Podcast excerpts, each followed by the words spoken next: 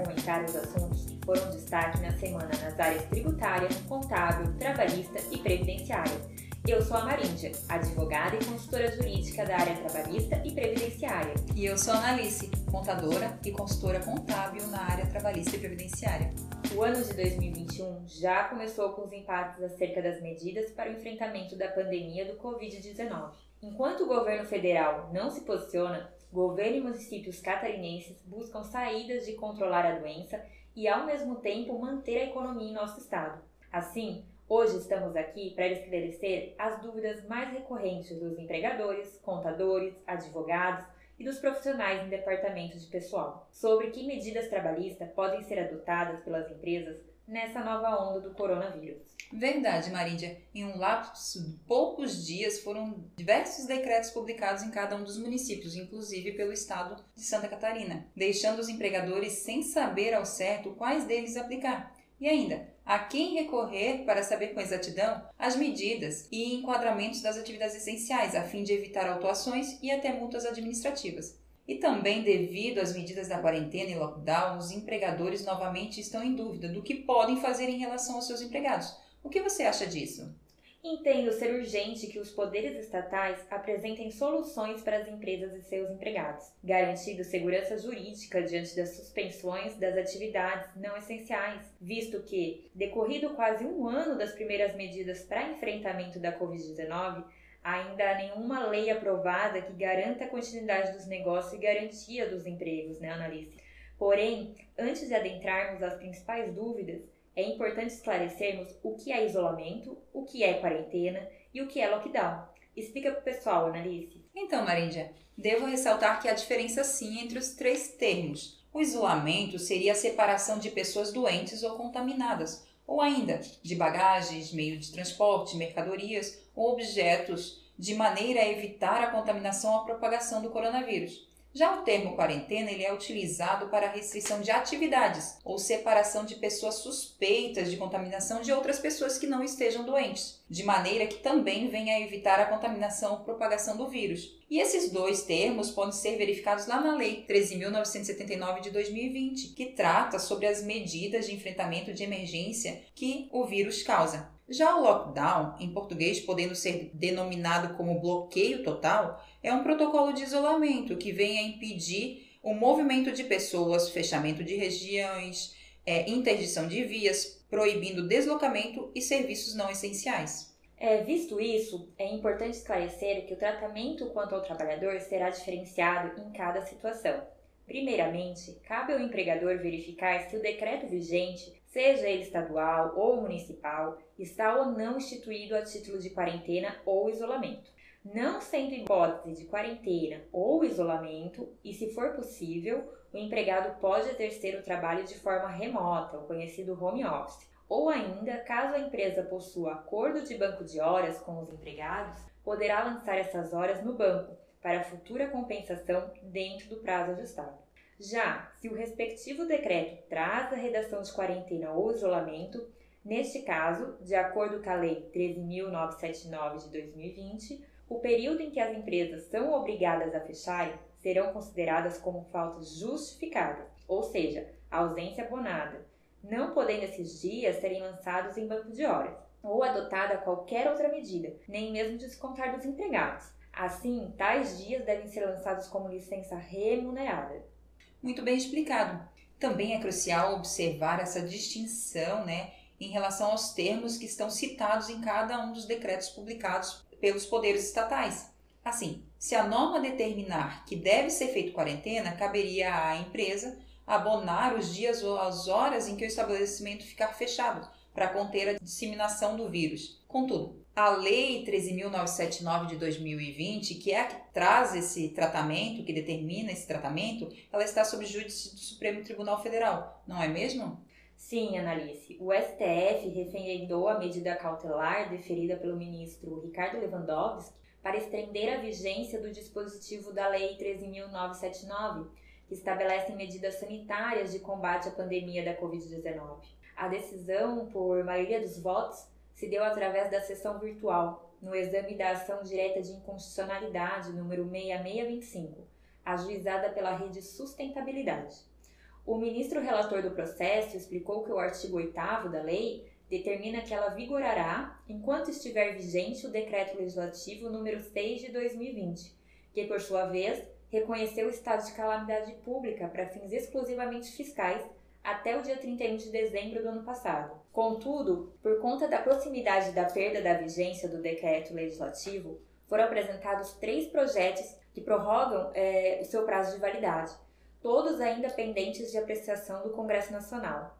Assim, na ação foi solicitada a extensão do prazo de vigência da norma até dia 31 de dezembro de 2021, ou até o término da emergência internacional de saúde decorrente do coronavírus, por decisão da OMS. Então, a cautelar foi concedida pelo relator em 30 de dezembro de 2020. Isso mesmo. Devemos lembrar também que, apesar da validade da lei estar vinculada ao decreto legislativo, a intenção é manter as medidas preventivas e terapêuticas determinadas na norma, pelo tempo necessário para a superação da fase mais crítica da pandemia. Maríndia, fala um pouco para nós qual o tratamento atual em nosso estado de Santa Catarina.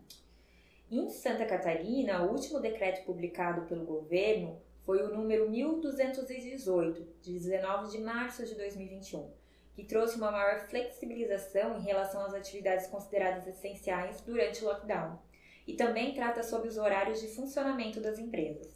Com base nesse decreto, vamos tentar ajuda, ajudar o pessoal analista a saber quais medidas trabalhistas os empregadores podem adotar durante esse período de medidas extremas para conter o agravamento na saúde pública em nosso estado?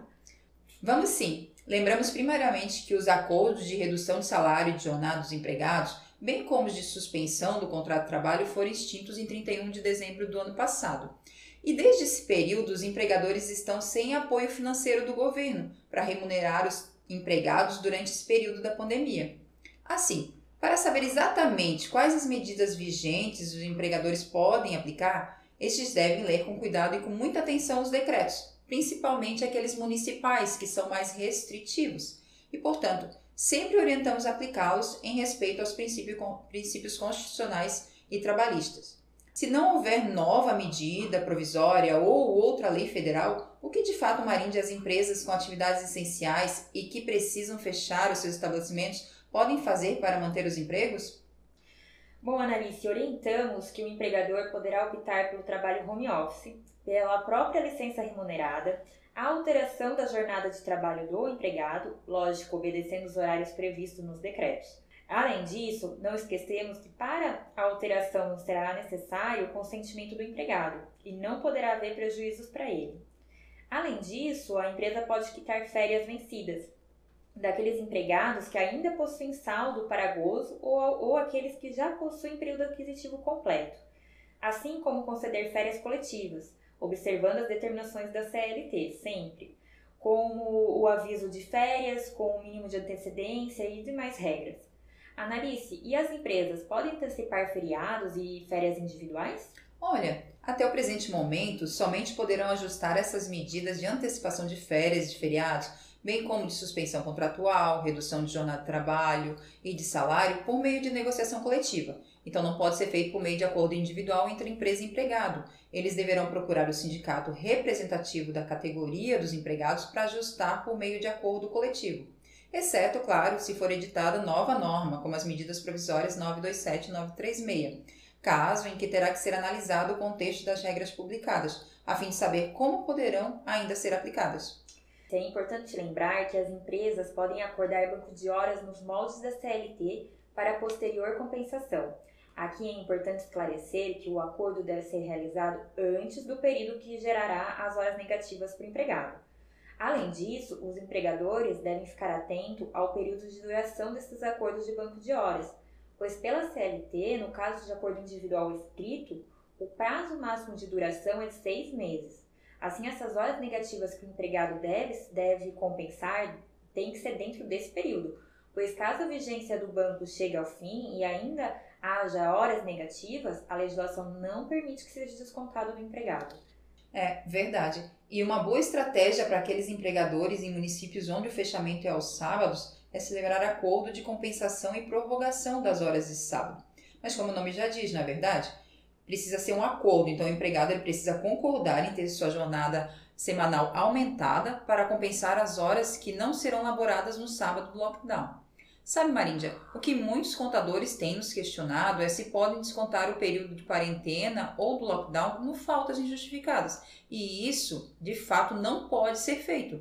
Haja vista que, além do risco da atividade econômica ser do empregador, conforme artigo 2 da CLT, o empregado não está faltando ao trabalho sem justificativa.